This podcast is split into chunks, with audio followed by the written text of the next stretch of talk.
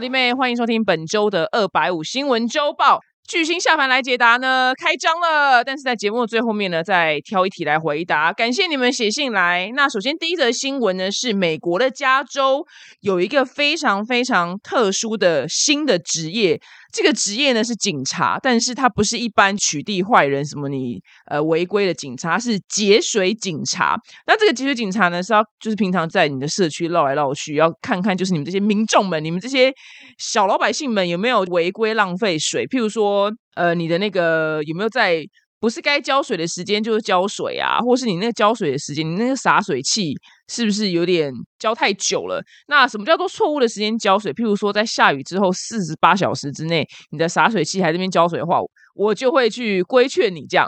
那或者是说，他们现在一个礼拜呢是政府是规定啊，加州有个限水措施，是你一个礼拜不能浇水超过两次。如果你违规的话呢，就会被罚五百块美金，就台币一万五左右，其实非常非常的贵。那那个节水警察呢？他说，其实他们不是说一定要去开罚单，就是会劝你说：“哎，我们就是要省水，不要这么浪费水。”我就觉得，哇靠！居然缺水缺到就是要派出就节水警察，真的非常特别。然后节水警察年薪呢，哎，蛮高的，哎，可以上看三百万台币哦，真的是蛮高的。这个节水警察，他也不是说哦，我随便的人都可以去当，他还要有一些就是执照，譬如说呢，他要有那个水资源处理的证照啊，或是水处理的那种证照这样子，不是说哦，我随便的人要去当就去当。那我觉得这个节水资源会在这个地方发生，是因为其实加州就真的很干。那其实他们也有说，因为加州其实本来是沙漠，那只是因为人就是搬去那边住之后，然后人类呢开始盖房子干嘛？有草皮的嘛？那原始的加州。它的植物就是一些沙漠植物，它不需要被灌溉，你懂吗？一堆人搬去那边，然后开始要灌溉作物，然后现在又雨下不够，所以它请的这地方就是水完全就是不够用。那其实就是说来说去，我一直讲，就是说呃，我现在就变成一个。环保的小小小尖兵，就真的看到太多就是人类的愚蠢，然后造成就是地球的你知道迈向毁灭。我觉得台湾台湾因为真的是太潮湿了，所以我们很幸运不需要节水警察。可是我个人就是看到这则新闻的时候，我想说，妈的，我真的希望台湾可以有一个冷气警察。我必须说，像我那天去搜狗复兴馆，还有我那天搭飞机出国去泰国出差的时候。我跟你说，尤其是在那个桃园中正机场，我真的以为，我真的以为我人到 Costco 那一间就是卖水果那一间很冷的那个大房间，你知道吗？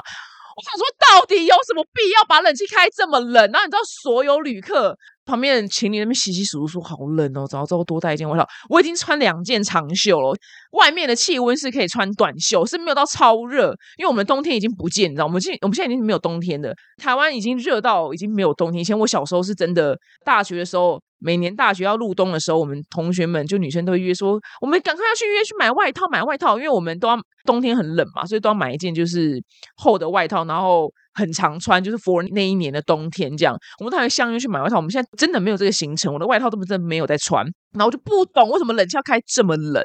然后去搜狗也是，这真的是欠我骂，你知道吗？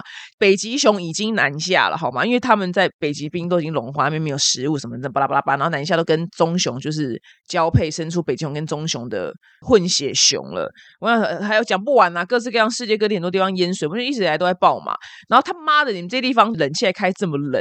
可不可以有点节能减碳的知识？虽然我的节目小小的，我也不知道我节目到底有没有力量，但是我我真心诚意在搜狗，我真心诚意的真的也是要失温的状态，因为我的我虽然有做光疗指甲，我觉得有时候光疗指甲长出来，我可以看到我原始的指甲，我指甲是紫色的。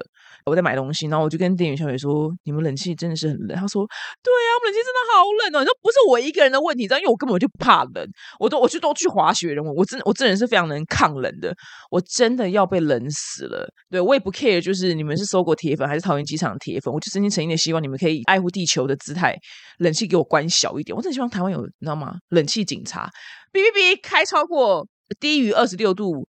呃，看状况啦，就是如果人很少低于二十，不是早上七点飞机根本没人，你知道吗？这超空的，连连那个生恒舱都没开。我是说真的，我是真的到了 Costco 那一间卖水果的，真心神要冷死。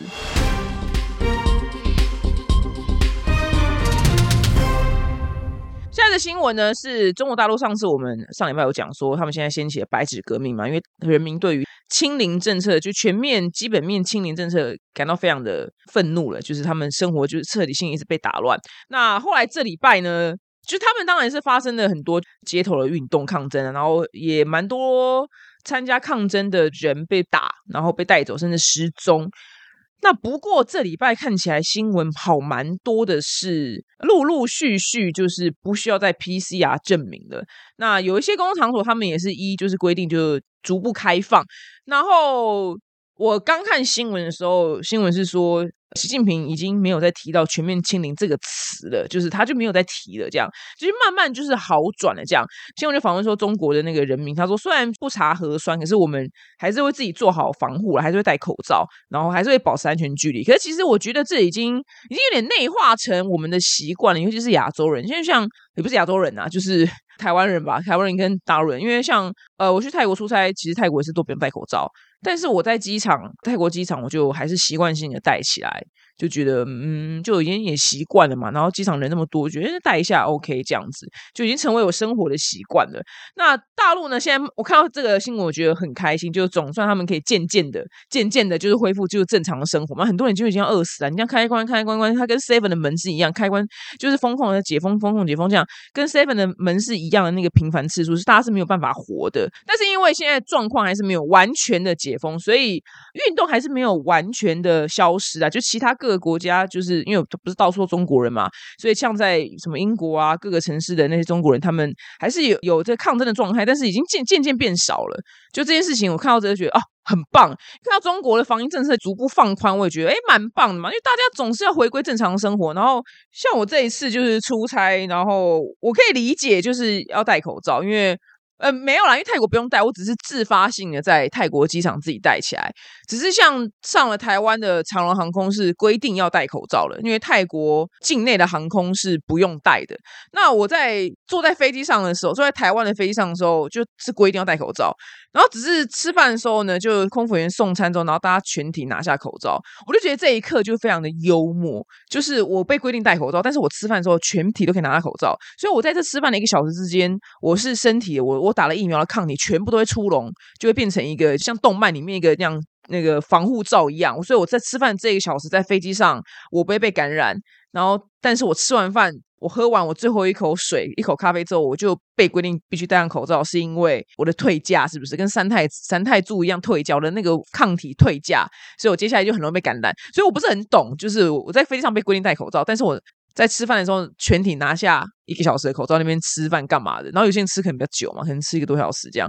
我觉得怎样这小时我不会被感染嘛？所以我就造成我觉得很幽默。我觉得这状况蛮幽默的，就我不能理解，因为我喜欢有逻辑的事情。我个人很很在乎逻辑。怎样？防疫政策的铁粉要来骂我嘛？没关系，I I don't care，我就抒发我的心情嘛。我就只是好奇，这一小时我是不会感染嘛？我好奇而已，我好奇，好不好？好，大家听听新闻，放轻松，OK。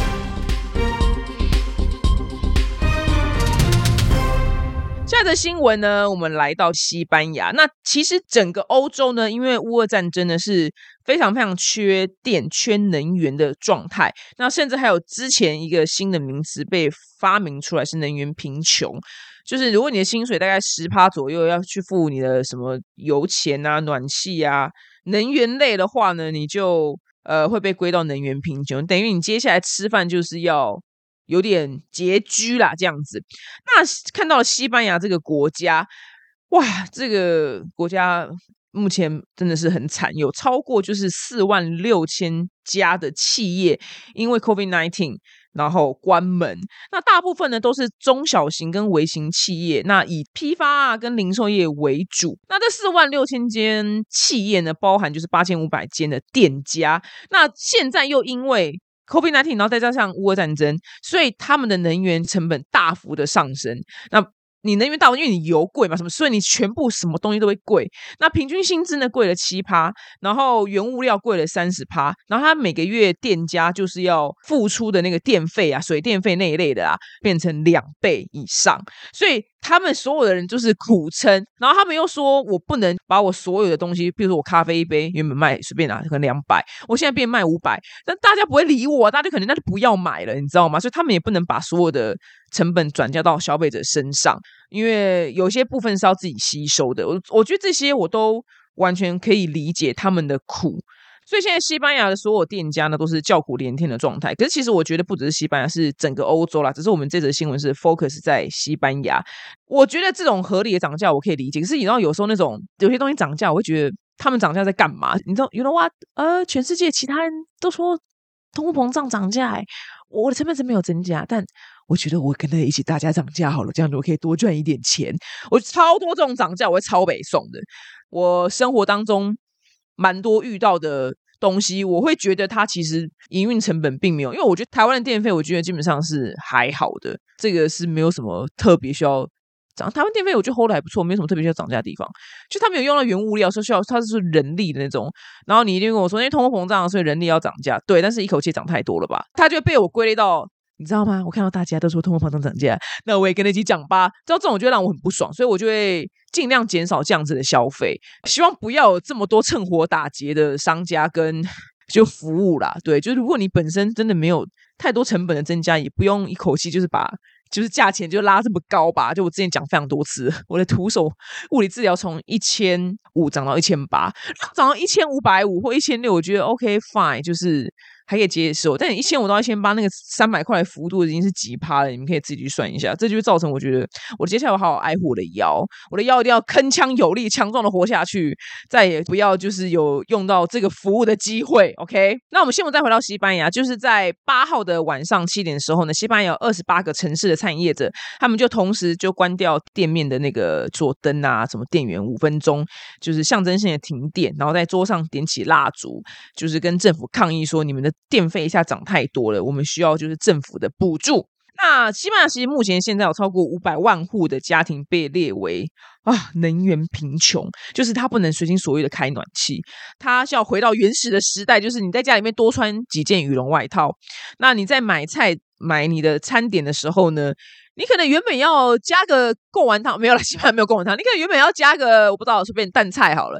但是你就想到你要付你的暖气的账单，就 OK，就是那个淡菜呢，就是。不能加，就跟我一样。我有时候想说，我是不是再多喝一个贡丸汤？然后一看到贡丸汤就是六十，因为贡丸汤不是应该二十五块东西吗？看到五杯以上六十，就算了算了，就就不喝汤，我喝水，你知道吗？我我也会有这种纠结。然后你说哦，我真的没有，还没有到财富自由，想说想喝贡丸汤的贡丸汤。那你们已经觉得说贡丸汤不就六十？我说不是，但是它是一个日积月累的，因为金牛座比较抠，它是一个积沙成塔的，所以有时候想多点一颗贡丸，或多点一颗卤蛋，都会觉得算了 算了。好像还好，你知道，我是没有贫穷，但我可以懂他们能源贫穷人必须在能源跟食物之间做抉择那种纠结的心情。那当然希望战争赶快结束。然后那天就听朋友讲说，反正他的谁谁谁就突然被检查出来得了一个什么肿瘤啊、末期啊，原本人都好好的什么之类。我就说，为什么这种事情都不会发生在普廷身上？对啊，就是很希望他可以赶快被诊断出什么，但是好像蛮健康的，就唉。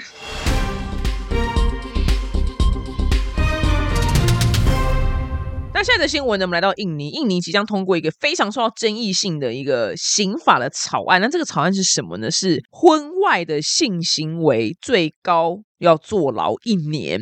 那这个新闻仔细看下来呢，所以你不能婚外性行为，你要去坐牢。可是你传暧昧简讯 OK，接吻 OK。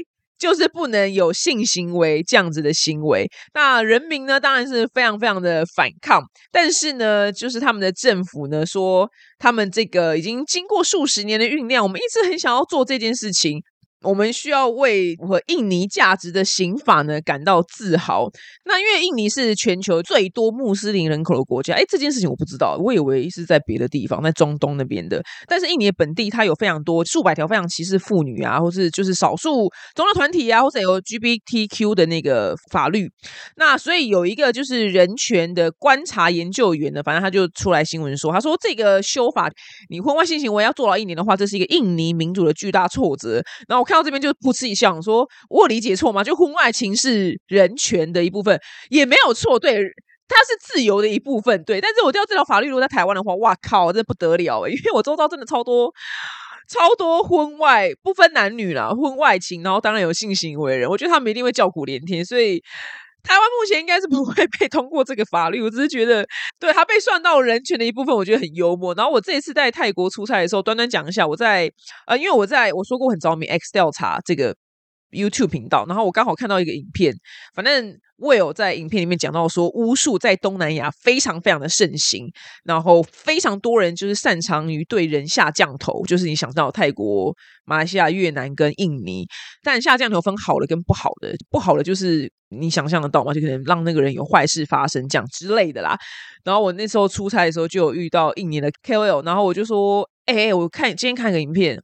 看我这聊天机器，我连这都能聊。我说我看个影片，我说他们说就是你们国家东南亚国家就是很多女巫是真的吗？他们说哦 对啊，这超平常的。你知道，他们就说哦对啊对啊，这超平常。你知道，我有哇靠！然后我快速讲一个故事，就是他们印尼非常盛行一个，我觉得听起来很像台湾早年金光胆，那我觉得技术更高超。就是他说你走在路上，如果有人拍你肩膀，他说超多，就是层出不穷，拍你肩膀，然后你接下来。就会去银行把所有的钱就转走或者领出来给拍你肩膀那个人，但是他们醒来清醒之后，都会有点不太记得刚刚发生什么事情。那发现自己的银行账户空了，他们只记得就是有一个人拍他们肩膀，让他们转头。这什么迷幻术，超恐怖的，你知道吗？然后那个印尼的 KOL 就那个本人哦，他说，因为有两个 KOL A 跟 B 嘛，A 就说，哎，跟 B 说，你讲一下你的故事啊，那个悲惨的故事。超荒唐的，是他接了一通电话，然后他就无法控制自己的行为，按起手机用银行把他的钱全部转走。等他清醒的时候，他的钱已经就被掏空了。我说什么？只是一通电话而已？他说对，他说那就是他们英文用 hypnotize 迷幻术。我说你接起一通电话就把钱转走了？他说对。我说这要去哪学？太恐怖了吧？他说这就是。他们的巫术这样很，然后很多人会去学巫术做坏事。我说好危险，好恐怖哦。他们说对啊，所以就可能就不要接陌生电话，然后路上的时候也要小心。我就觉得哇靠，这真的是很好想要派欧美的科学家去做研究，你知道吗？因为这些东西真的很值得被研究，用科学的方式来研究，到底是有什么样的方法可以透过电话。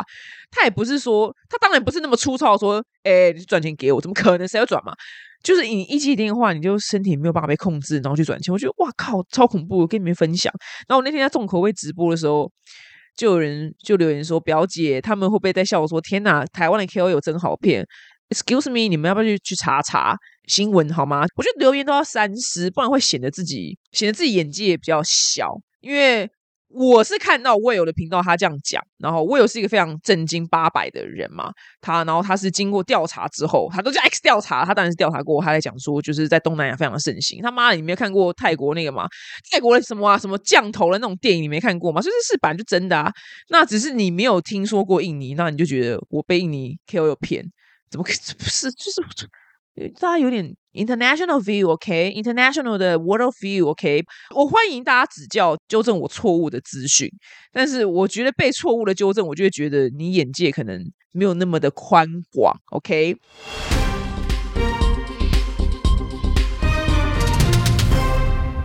那下一则新闻呢？是全球很缺某一个职业，什么职业呢？就是卡车司机，缺了两百六十万个卡车司机。现在是后疫情时代，那卡车司机非常的缺工，所以物流一直非常受到很大的影响。两百六十万个是全球啦，那光是美国现在就缺八万个卡车司机。那预计这个八万这个数字呢，到二零二三年的数字会加倍。那我也是很好奇，我想说奇怪，到底是怎样？疫情前这些人需要工作，那然后疫情后他们是不需要这份卡车司机薪水吗？这些司机去哪了？我就我我一直在想这件事事情，就想不透。那后来我总算就是看到我爸跟一些其他人的行为，总算有点理解，就是他们到底去哪？因为我爸就是一直还在旅行社上班，那他其实一直没有退休计划，他就觉得。就是他生意没有很好，他是每天去上班。就是他不是喜欢闲下来的人。那因为疫情嘛，后来就是有一次三级警戒，然后就被关在加州，然后然后疫情，他当然彻底性的失业。那现在大家可以开始出国了，然后他就真的也没有在进公司的，他就只有隔空处理一些事情，他就习惯他在家陪胖皮的生活了。他已经习惯这生活模式，他就觉得我也不需要进公司，所以人的行为被改变了。所以我觉得。然后，因为在疫情期间，真的创造非常多币神啊，就是虚拟货币的神跟股神、小股神、小币神，他们可能赚到钱了，他们就不想去上班了。所以我猜应该是综合这些原因，所以才会卡车司机全部就不见，可能去当币神了吧？我不知道，或退休了。I don't know，反正这数字非常的庞大。所以现在呢，瑞典呢不只有 IKEA，有一间公司呢在自动驾驶的卡车上面的研究进度呢非常非常超前，他渴望可以成为就是欧洲第一家公司可以让无人驾驶的卡车上路的业者，但是还没有成功，只是正在进行当中。那这个呢是来自瑞典的斯堪尼亚集团，那他们目前呢就是在测试那个司机在卡车上面，他根本完全没有碰到方向盘，然后呢那个。它的副驾驶座呢，就是有一个工程人员，他会透过就是荧幕啊、电脑啊，去看看这个车辆前后左右的路况。那这一些数据呢，透过车头就上下左右有非常非常多个侦测器，然后它收集起来就会汇整到这个电脑上面。那它的那个侦测呢，就是因为它跟一般自动驾驶其实还有差，因为卡车的体积更庞大。上面又载很多东西，所以如果它发生事情的时候，那个危险度是比一般小客车、自小客车的那个自驾的发生车祸的那个危险度是多非常非常多倍的。所以它的这个这个车上面有比就是一般小客车有更多的镜头，还有十组摄影机，还有光学雷达，还有一个是长距离的雷达，还有全球定位的系统跟其他侦测器都装在这个卡车上面。那像是。如果这个卡车在开的时候，前面有其他的车车辆就变换车道啊，然后如果卡到卡车正前方的话，侦测器呢就会让刹车，就是会有一点点刹车，让油门就是自然那调整这样，因为它就是要避免它发生车祸跟危险。那很多卡车司机可能会听到说，哇，那接下来如果有无人卡车司机的话，我们是不是要失业？那这间公司就说你们不用紧张，大可不必紧张，因为我们现在是缺两百六十万个卡车司机，就算我们。这个技术上了，我们也很难一下子填补这两百六十万个缺口，所以卡车司机目前是不用担心自己失业。那看到这个自动驾驶的新闻呢，就是因为我我不是说我今年去认真的，我本来就有驾照，我是认真的去学道路驾驶，然后我这边认真就这边跟我靠爸靠说怎么办？停车，我真的还没有练好，我真的会开车，但我就停车就是很烂。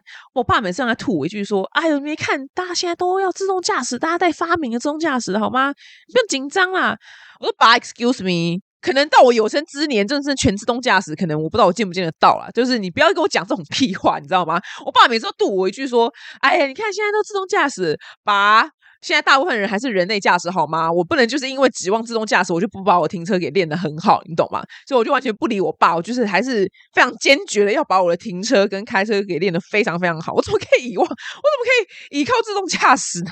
我有生之年，它到底会不会成为一个常态都不知道了。这应该还要好一阵子吧？怎么可以？就是我爸很荒唐的，居然就把我的开车技术全部就指望在自动驾驶的这科技上面。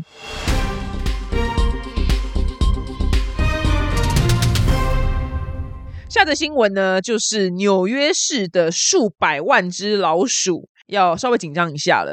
那发生什么事情呢？这个纽约市啊，就是你觉得哇，fancy，就是世界中心之一的城市。居然就是有鼠患，就是他们老鼠过多，你知道吗？就觉得哎，很幽默。这个城市就听起来就是你知道很 fancy，但觉得老鼠超超多。然后新闻画面就是真的随便拍，就是那种公园什么都有老鼠，就看到就啊好可怕，你知道真的很恐怖。但是镜头一拉近，就觉得啊好像又有点可爱，可是又好像有点恐怖。我觉得在这个心情当中，就是反反复复度过，就是好像有点可爱，可是又有点恐怖。因为因为我养鸟，那老鼠会。杀鸟、杀鹦鹉，很多鹦鹉的鸟友的鹦鹉是被老鼠给咬死的，所以我也很怕老鼠。那反正没有人喜欢老鼠啦，就这样啦。真的看再多那什么森林家族、森林家族的那个主角，那些是那些是老鼠吧？对啊。就是他们长得就跟森林家族的脸是一样，只是就是本尊不是森林家族那么可爱。然后或是看那个呃忍者龟忍者龟师傅是老鼠嘛，但真的就仅存在就是动画里面就好，就是本尊真的有点恐怖这样。那所以呢，现在全美的人口第一大城呢，先要招聘一位就是灭鼠的总管。那他的条件是要有神气活现的态度跟硬汉的气质，这是从英文直翻来了，我觉得蛮可爱的。那年薪呢上看就是五百万台币，哇，其实真的是很多。那他的市长招聘这个职位，就是为了要减少纽约市的老鼠。他就非常的明白的说：“他说我就是非常非常痛恨老鼠。那这个职务的理想人选，他要个性积极，然后又有点嗜血，因为他等于要杀很多生呐。他要有非常非常大的决心，就是要杀光非常多的老鼠，而且要非常的有效率。”到底为什么就老鼠突然会数量暴增呢？新闻是写说，因为二零二零年就是因为疫情，所以在餐厅内不能内用，但是在餐厅外人行道上开吃饭，所以被认为是老鼠猖獗的原因之一。只是其实我不是很懂，因为想说餐厅内跟餐厅外吃不是一样吗？因为餐厅外它会有一个区域是那间餐厅，但是。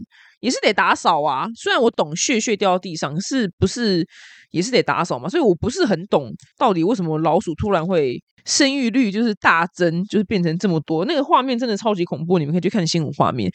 哇靠！真的，因为我们在台湾其实我觉得还不错，不算太常看到老鼠，但他那个公园都是老鼠，我觉得有有点恐怖，我那头皮发麻。怎么纽约这么脏啊？真的是蛮脏的。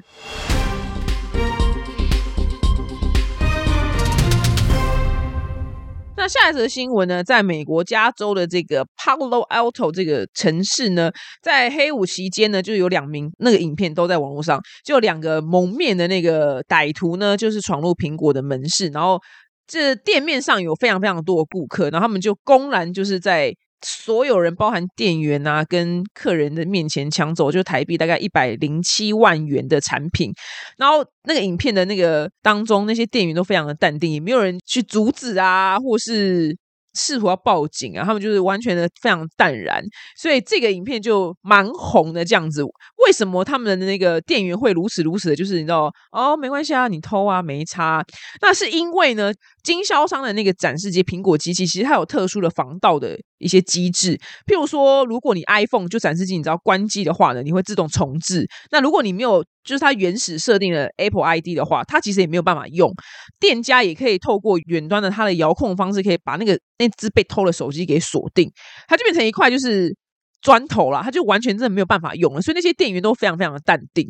那他们还叫客人说：“哦，大家就是不用阻止他们，类似就是让他们偷啊这样。”那这个新闻呢，还要再延伸到美国，真的是越来越荒唐。我觉得。再是说，就小时候真的觉得，就是你知道 A B C，你知道讲英文腔很好听啊。小时候移民美国，哇，我钱好屌。现在真的觉得还好了。那刚刚看到那个被偷的店员那么淡定，是让我想到，就是西雅图它的市议会是真的在讨论一个法案，就是扶贫的法案，贫穷的贫。就如果人一个人因为穷，就是去偷你的东西啊。然后他变卖之后是要付他基本生活费的话呢，是可以不用有罪的。我觉得也太荒唐了吧！是因为之前美国真的有看到新闻，就是有些地方嘛，要是我没记错的话，他是偷九百五十块美金以下，是好像他就说哦，那就没关系，你也不用报警。所以很多美国很多实体店面是关掉，是因为他们被偷怕，因为他们。他一口气可能只偷就九百块美金，他可能算好了。那我报警也没有用，那我我干嘛每天这样被你们这样子当 free shopping，就是免费的 shopping，免费百货公司免费收购那边逛啊？这样，所以很多店面是真的这样因此而关掉。那我看到西雅图这个法案，我就觉得也太荒唐了吧！就是偷两万六以下不用有罪，那也没人赔我。我觉得哇靠，真的。我觉得真的，那时候我的有个朋友从美国回来，然后我们见面，他就说每天早上醒来张开眼睛就觉得哇感恩呢，今天在美国又多活一天了。就是每天只要醒来就觉得感恩，因为美国太多危险的事情，也太多奇怪的事情了，跟大家分享。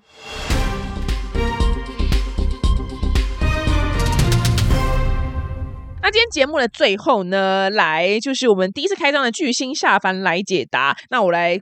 跟大家分享一下这个问题。这个来信者呢，他是说他是一个二十三岁，就是年轻刚毕业的人。然后他有一个从国小就很要好的闺蜜，你看看国小到大学的感情是非常的久嘛。只是最近这个闺蜜在跟她出去的时候，会常常讲一些就是听起来很不舒服的话，譬如说。他会跟这个来信人说：“哎，你怎么都只穿这种衣服啊？”那来信人他说：“他就就是真的是穿一些 Uniqlo 或其他的比较素的服饰。那有时候可能是穿就是动漫联名衣服，因为本身是个动漫咖。然后呢，闺蜜讲完衣服呢，换包包，然后她的身边的那个朋友呢，都会背一个就精品小包。所以呢，这个闺蜜就跟她说：‘哎，你都不会想要换包包哦。’”然后那个闺蜜身上可能背的是一个五六千左右的精品小包包，她就是意思是觉得说我身上包包太烂了，那为什么我不去买一个这样子的精品小包包呢？那表姐，请问一下，如果下一次我的闺蜜又跟我讲说，哎，你今天怎么穿这样啊？你不考虑买一下什么什么？就是东西吗？我该怎么回答？OK，这个问题呢，我觉得问的非常非常的好，因为我真的我有名牌，只是我在更几年前我是身上没有任何名牌的，因为我就我就没有钱嘛，就这么简单。然后我曾经遇到一个，我我真的要到退休才能讲是谁哦，退休要讲好多事情哦。我要哪天我财富自由退休，我真的变大 炮，我真的变，我就彻底性的变个大炮。我遇到个 KOL，然后。那个 K.O. 有一讲差不多类似的话，说：“哎，你怎么就是没有买什么？比如说香奈儿啊，或者什么什么之类？因为几年前我真的没有，我没有什么钱。那我就说哦，我就还没赚那么多钱啊，这样。他说哦，然后身上就拿了爱马仕，然后他的手环也都是爱马仕的，就是就是那种一线超级名牌。那当然，这个人也不是我的朋友啦。但是我要跟这位来信的这位苦主说，我们人生呢不能选的只有父母，父母以外的东西我们都有选择权，男友、伴侣、朋友。我想朋友就是失去，就是再交就好。朋友就是再交就好，好吗？如果他这样嫌弃你的穿着，他就不会是你真朋友。这有什么好当朋友？朋友就是再交好。我跟你讲，呃，我们真的是父母不能选，其他我们都有选择权。那你怎么怎么回他？你就跟他说：“哎，你是不是对我就是穿着很不满意啊？我就没那么多钱啊，不然你买给我啊，你买给我啊，你赚比较多，你买了，哈哈哈，就这样讲也是可以嘛？对啊，那这种人就是其实也没有什么必要当朋友，因为我的确也有朋友就是不修边幅打扮的。很不怎么样，可是我 I don't care，就是他就是我朋友啊，我我不用管他穿什么吧，我又不是风纪鼓掌，除非他今天是真的，譬如说他想要去交到男朋友，但是他都穿的很邋遢的话，我就会给他建议，我说，哎，我觉得你约会要不要我借你衣服，我你打扮漂亮点去约会，我觉得你这样子见男生见约会对象比较好。我是以一个关心他约会的姿态而提供他，我还提供他衣服。哎，我不是，我不是说嫌弃。他说你每天这样出来跟我穿，我我关我屁事啊！那他穿的，除非他真的是后面怎么怎么脏到，就是说有一块很大印子，我才跟他说：哎，你后面这个很脏，哎，你这是没看到，你不要这件衣服不要来穿的。这种朋友呢，就是不用再交。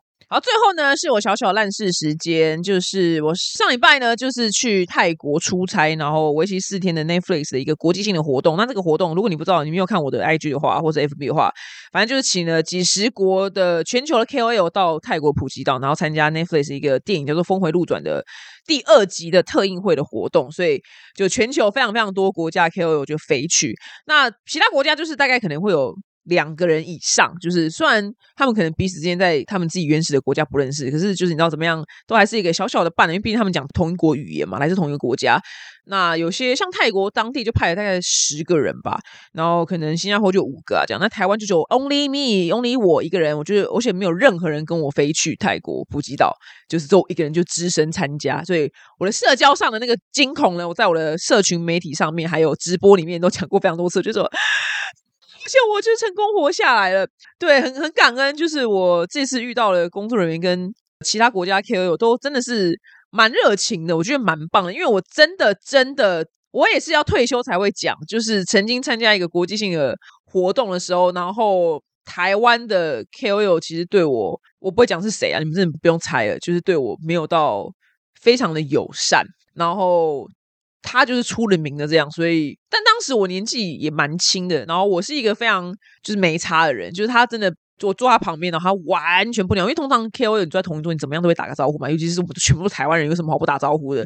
就算不认识彼此，我举例好了，就算我可能我跟阿弟可能没有真正的见过面，那我如果跟他坐在同一桌吃饭，我说哎阿弟，就是一定会打招呼嘛，然后但他完全就不理我，他整场就是拿了他的酒杯，然后背对着我，然后我就一个人在，因为我坐到刚好坐到最边边。所以我就一个人就是吃完我的晚餐，那我也觉得没差。就是他就是在跟他右手边人就是嘻哈，就哈啊，就是各种就是高分贝哈，然后你就会像显得就是我很孤单，但是因为他就是背对着我，他整个背是对着我，没有没有夸张，他的背他已经侧过去，他完全没有鸟我，他也确定我确定他知道我坐下来，我觉得他是看不起我，因为就可能粉丝数没那么高这样。但是我后来我原本要出差之前就想到这个回忆。然后我想说，看会不会又发生一样事情啊？妈的！然后没有想到，哇靠，好险！就是这次各个国家的 KOL 都蛮亲切跟蛮热情的，我真的非常感恩。因为的确是要花一点心，因为我就一个人嘛，那就真的就是那个晚宴，就是你知道大家已经三两成群，就是然后拿着酒杯那边嘻哈的时候，我真的就要见缝插针，就是 Hi I'm Danny from Taiwan Where Where are you girls from？就是你知道，就这一个 moment 真的要鼓起就是十足的勇气，因为我不知道他们反应会不会是。啊！你干嘛加入我们讲话？你知道，就是那种到美国高校生的剧情，你知道吗？但好险，大家就是哦，我要放新加坡人，我是谁谁？就哇靠，好好感激哦！跟你们分享这个，我退休之后再来讲是谁的故事。我们下周见，也谢谢写信来的人。那冷知识时间呢？我们下周回来，拜拜。